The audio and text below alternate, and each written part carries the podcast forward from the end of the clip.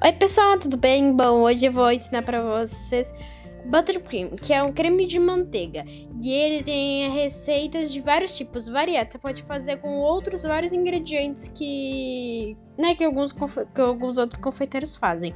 E a base dele é leite, ovos, açúcar, manteiga e baunilha também, se você quiser acrescentar para dar um gostinho de baunilha.